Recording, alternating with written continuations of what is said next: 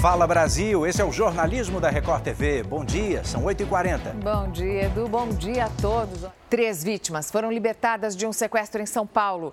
Quem traz as informações é o Eleandro Passaia. Bom dia, Passaia.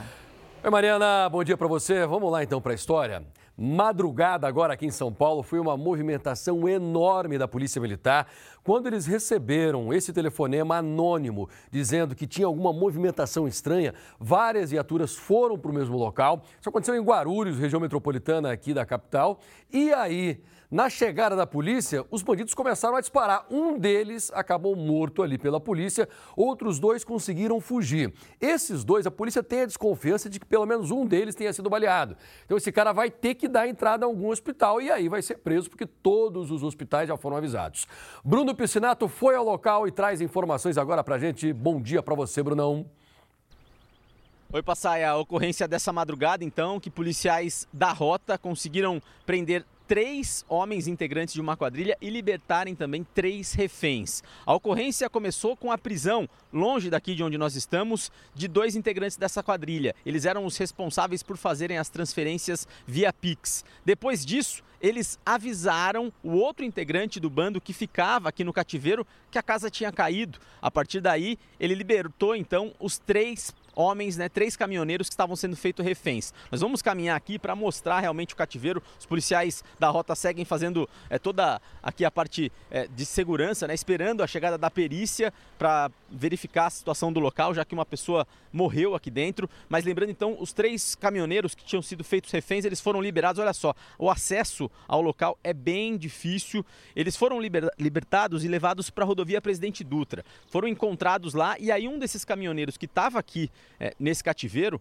informou a polícia que conseguiria chegar até o local. Trouxe os policiais até aqui. Quando eles chegaram, encontraram então um dos integrantes dessa quadrilha que reagiu, é, partiu para cima, né, tentou trocar tiros com policiais da rota e acabou morrendo aqui no local. Os criminosos, né, pegaram os caminhões desses caminhoneiros, até o momento não foram encontrados. Existe a suspeita de que esses caminhões seriam utilizados para o transporte de drogas. A polícia não descarta que essa quadrilha seja maior ainda. Além dos dois presos e desse homem que morreu, as investigações vão continuar para tentar encontrar os caminhões. Além dos caminhões, teve também transferências via Pix que essas vítimas foram obrigadas a fazer e até dinheiro que foi pedido para as famílias. Um dos sequestrados era do estado da Bahia e a família chegou a depositar um dinheiro. Agora a polícia, então, investigando o restante da quadrilha, mas fato é que a ação da rota da Polícia Militar nessa manhã aqui em São Paulo conseguiu é, liberar três reféns que estavam nesse cativeiro aqui em Guarulhos, na região de Cumbica. E além disso, dois homens foram presos e um outro criminoso morreu. Passaia.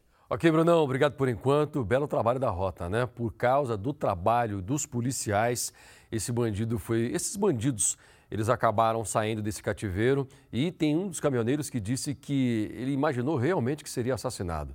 Graças a Deus estão bem. Centrão de São Paulo, nós temos agora mais informações daquele cara que foi tentar pegar o celular de dentro de um carro, bem na área central. Nós já falamos para vocês que é muito perigoso. Ou eles quebram o vidro, ou se você deixar o vidro aberto, eles colocam a mão. Só que desta vez o cara foi colocar a mão dentro de um carro que era de um segurança de uma rota privada, dessa escolta particular. O cara estava armado, acabou disparando, quer ver? O cenário é a Cracolândia, no centro de São Paulo. A confusão acontece depois de uma tentativa de assalto. A vítima foi o motorista de um carro de escolta que estava parado em um semáforo. O ladrão tentou roubar o celular dele e, quando viu que o homem estava armado, também quis pegar a arma, mas acabou baleado. Segundo a própria vítima, ao verificar que o mesmo estava armado, até por conta da, da atividade dele, desistiu do aparelho celular e investiu contra o armamento que ele, que ele portava. Por ocasião disso daí, ele, se, tentando se desvencilhar do, do roubador, ele efetuou um disparo contra o mesmo. O tiro acertou o pescoço do suspeito, que, segundo a polícia, é usuário de drogas. Ele foi socorrido em estado grave. Já o motorista, que fazia escolta para uma empresa privada, foi encaminhado para a delegacia da região, prestou depoimento e foi liberado. Na região, os ataques aos motoristas que estão parados nos semáforos para roubar principalmente celulares são frequentes. Por isso, para tentar diminuir esses crimes, a polícia aumentou o efetivo nas ruas. Sob o efeito do, da droga, o indivíduo, por vezes, ele acaba ignorando, inclusive, a presença da polícia e, e ainda assim tenta o, a prática do delito. vem cá, vem cá, olha só onde foi parar o caminhão guindaste.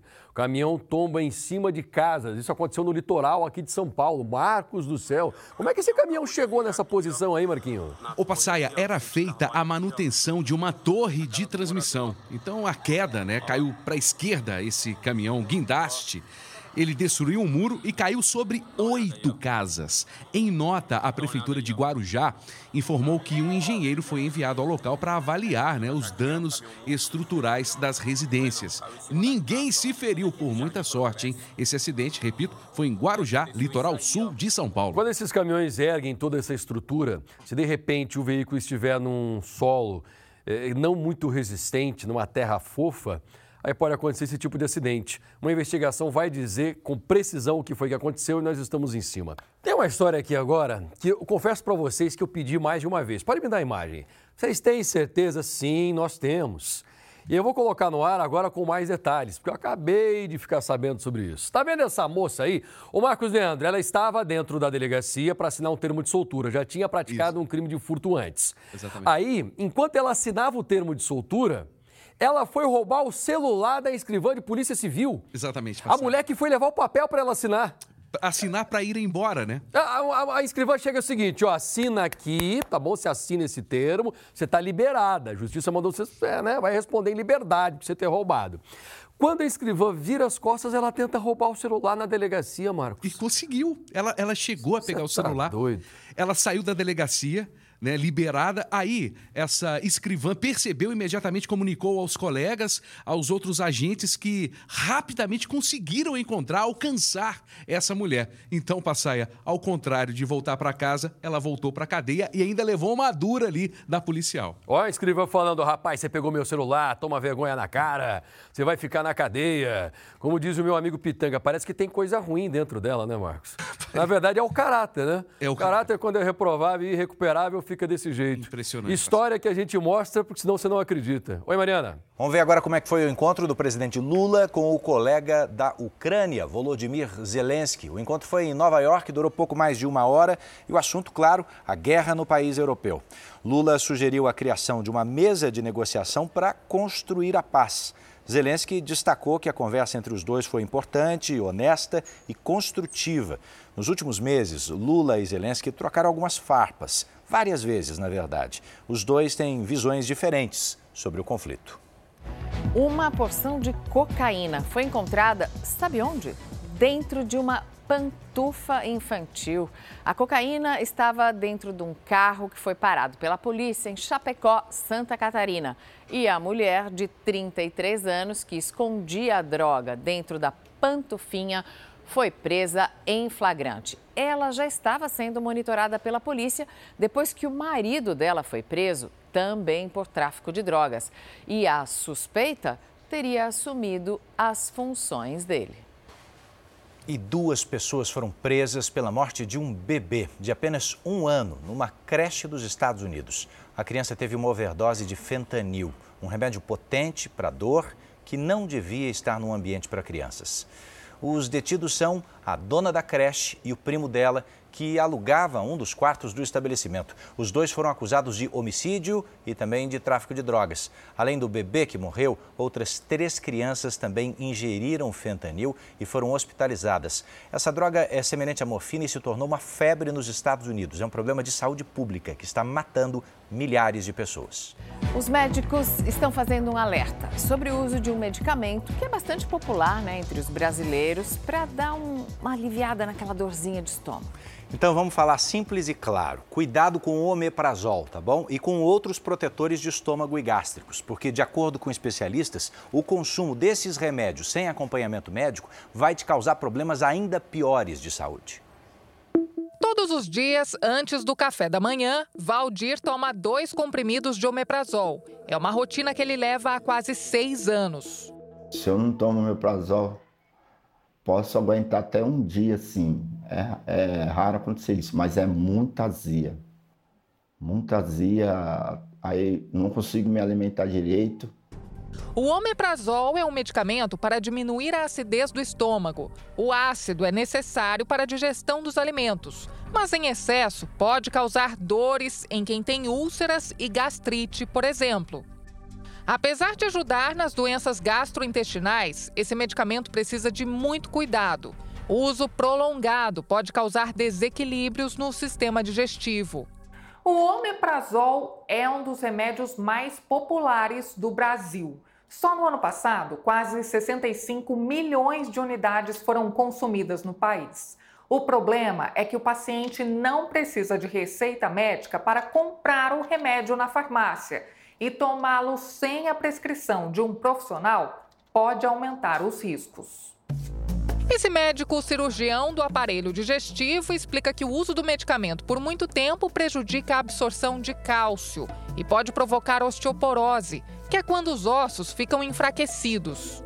O medo de, de tudo é que quando chega nisso, você tem, por exemplo, uma queda num, de uma pessoa normal que não tem osteoporose, não vai acontecer nada, mas um, um idoso assim, que vai ter é, osteoporose pode dar até uma fratura bem grave, né?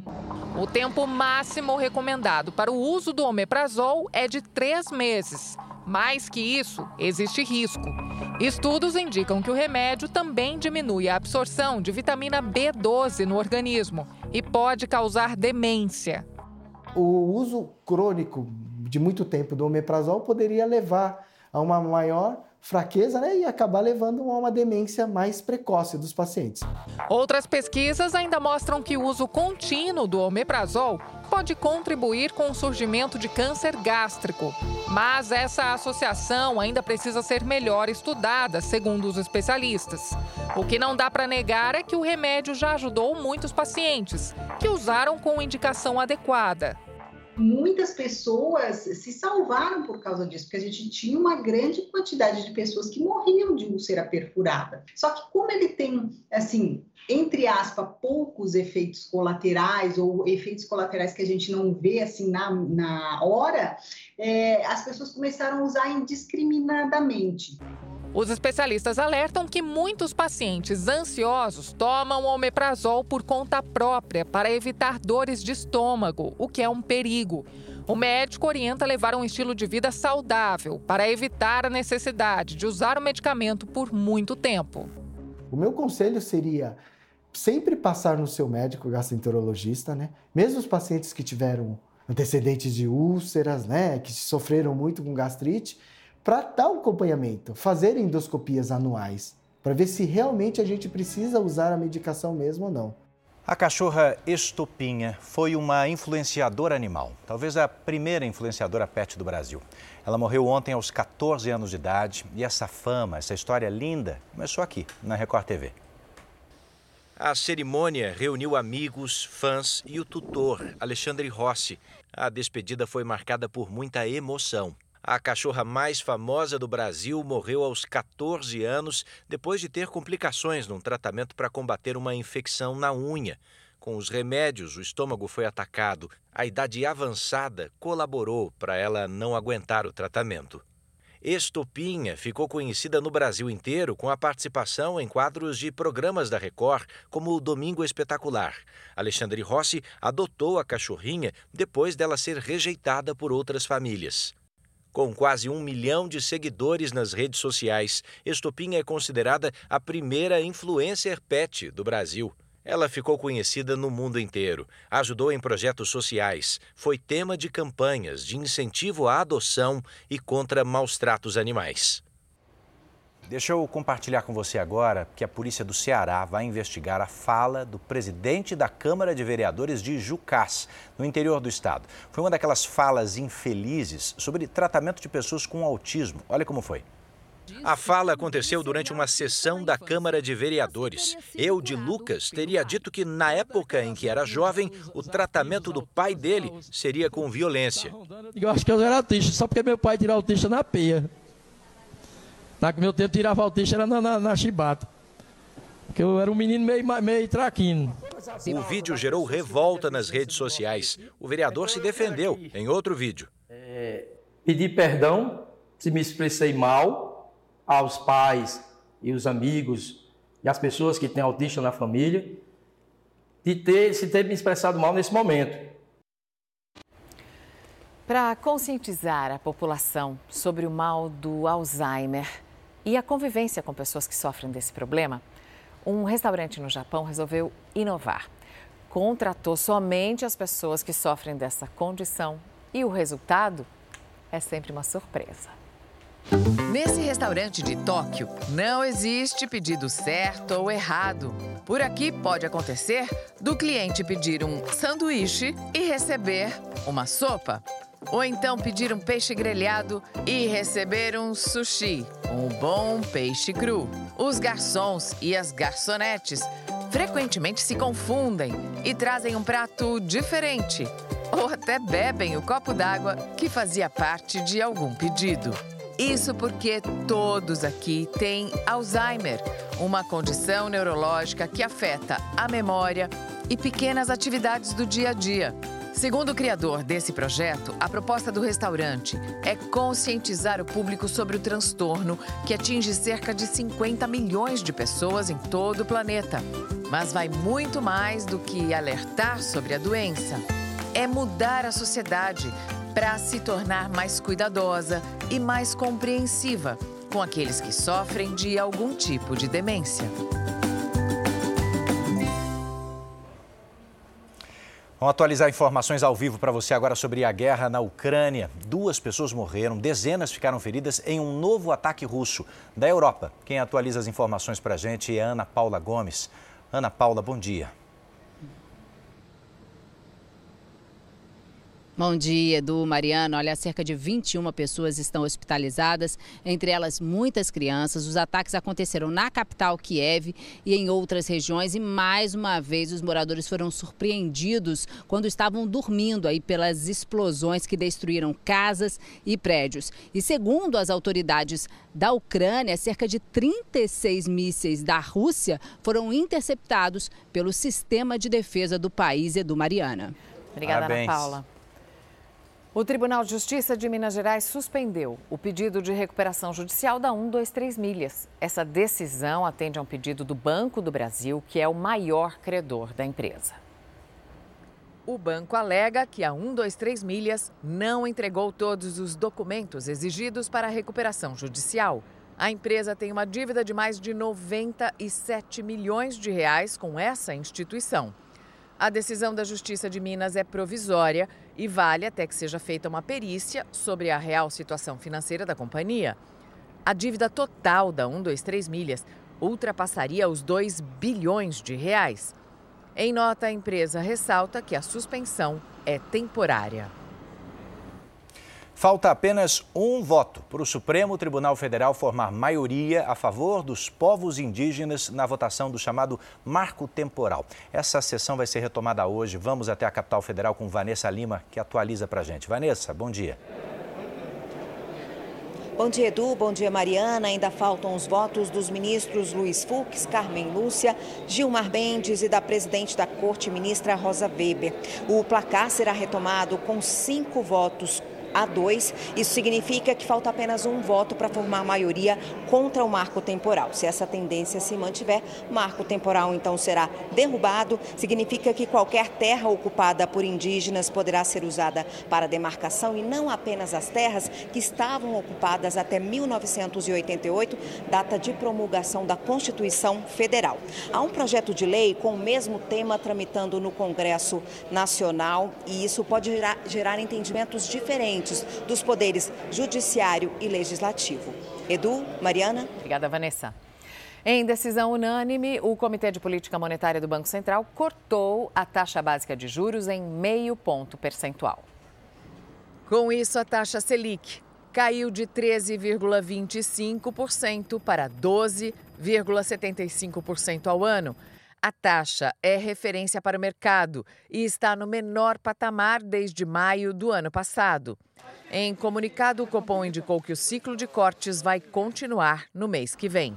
Horas depois da redução da taxa básica de juros da economia brasileira, a Caixa e o Banco do Brasil diminuíram os juros dos empréstimos. Agora, uma das histórias que mais repercutem dentro das delegacias aqui de São Paulo. É um caso de ontem, um empresário, ele estava desaparecido e de repente um corpo foi encontrado dentro do carro dele. A polícia acredita que seja do empresário, é que os exames ainda não saíram para testificar que isso seja realmente o, corpo do empresário. Entretanto, olha só, ele saiu de um casamento tem pouco tempo, algumas semanas, Estava há 10 anos casado, dois filhos e começou a se envolver com outras mulheres no aplicativo de namoro. O último encontro foi uma cilada. Põe no ar. O crime ainda é um mistério. Um carro encontrado queimado com o corpo carbonizado no banco traseiro com sinais de tortura em uma estrada de terra. Segundo a polícia, a área é conhecida pelo arrebatamento de vítimas do golpe do amor. Foram os moradores da região que encontraram o veículo em chamas e ligaram para a polícia. Mas ninguém viu nada. Ah, assusta um pouco, né? Nós que mora aqui, né? Não sabe o que aconteceu. Escutei nada, não ouvi nada. O helicóptero da Record TV sobrevoou a área e mostrou o momento em que a polícia chegou ao local.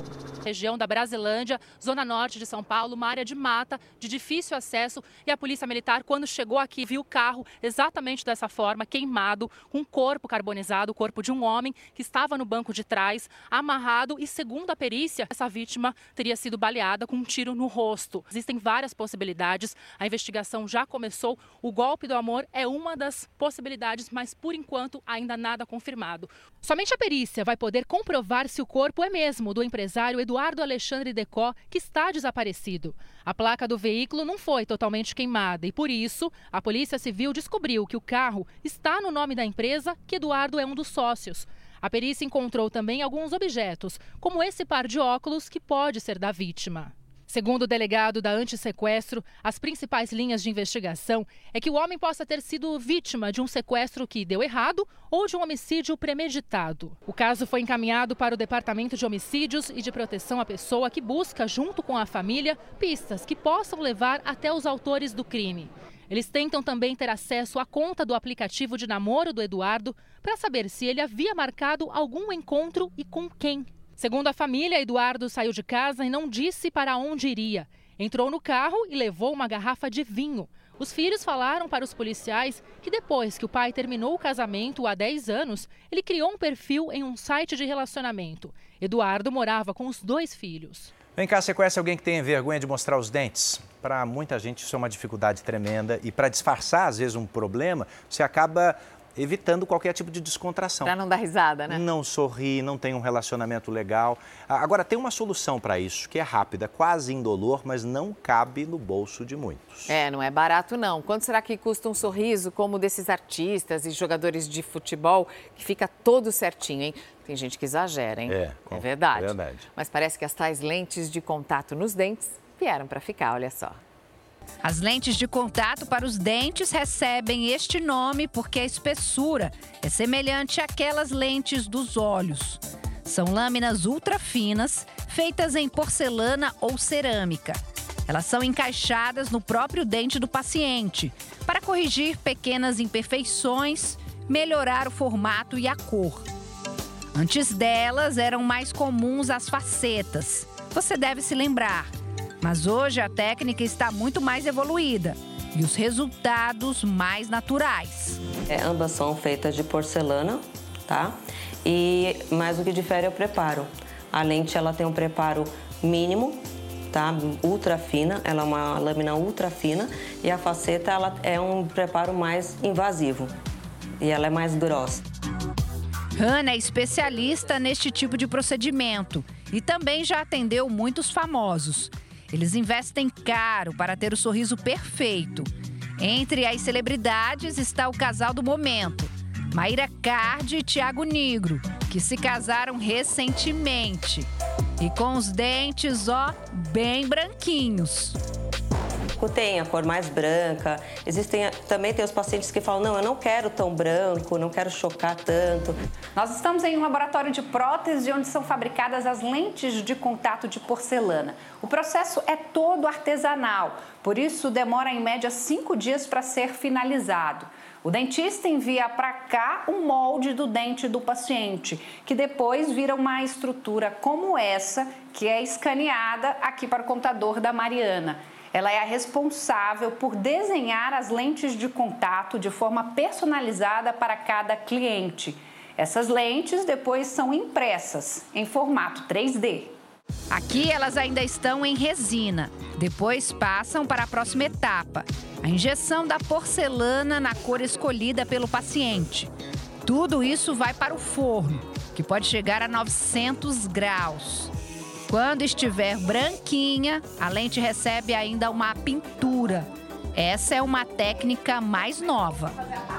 Com esses pigmentos a gente consegue recriar toda a característica de um dente natural, tanto translucidez, cor, qualquer efeito de mamelo, trinca. Então tudo é uma pintura. Mas e aí, quanto custa ter essas lentes feitas com tanto cuidado? O investimento é alto. Pode custar entre R$ 2.500 a 5.000 reais apenas um dente. Não, muito dinheiro. Fora de mão. Fala Brasil termina aqui te desejando um ótimo dia cheio de sorrisos. Vamos sorrir então, César Filho, e mandar um beijo para os nossos dentistas. É, Alô, sim. doutor André. Você tem dentista o mesmo há muito tempo, César? Eu tenho sim, doutor Alemorita, já há muitos anos, muitos e muitos anos. Ele que cuida de mim já, de mim e da minha família também. Tá lindão. Um beijo para vocês, uma excelente véspera de sexta. Obrigado pela companhia até agora, bom descanso e até amanhã, se Deus quiser. Beijos.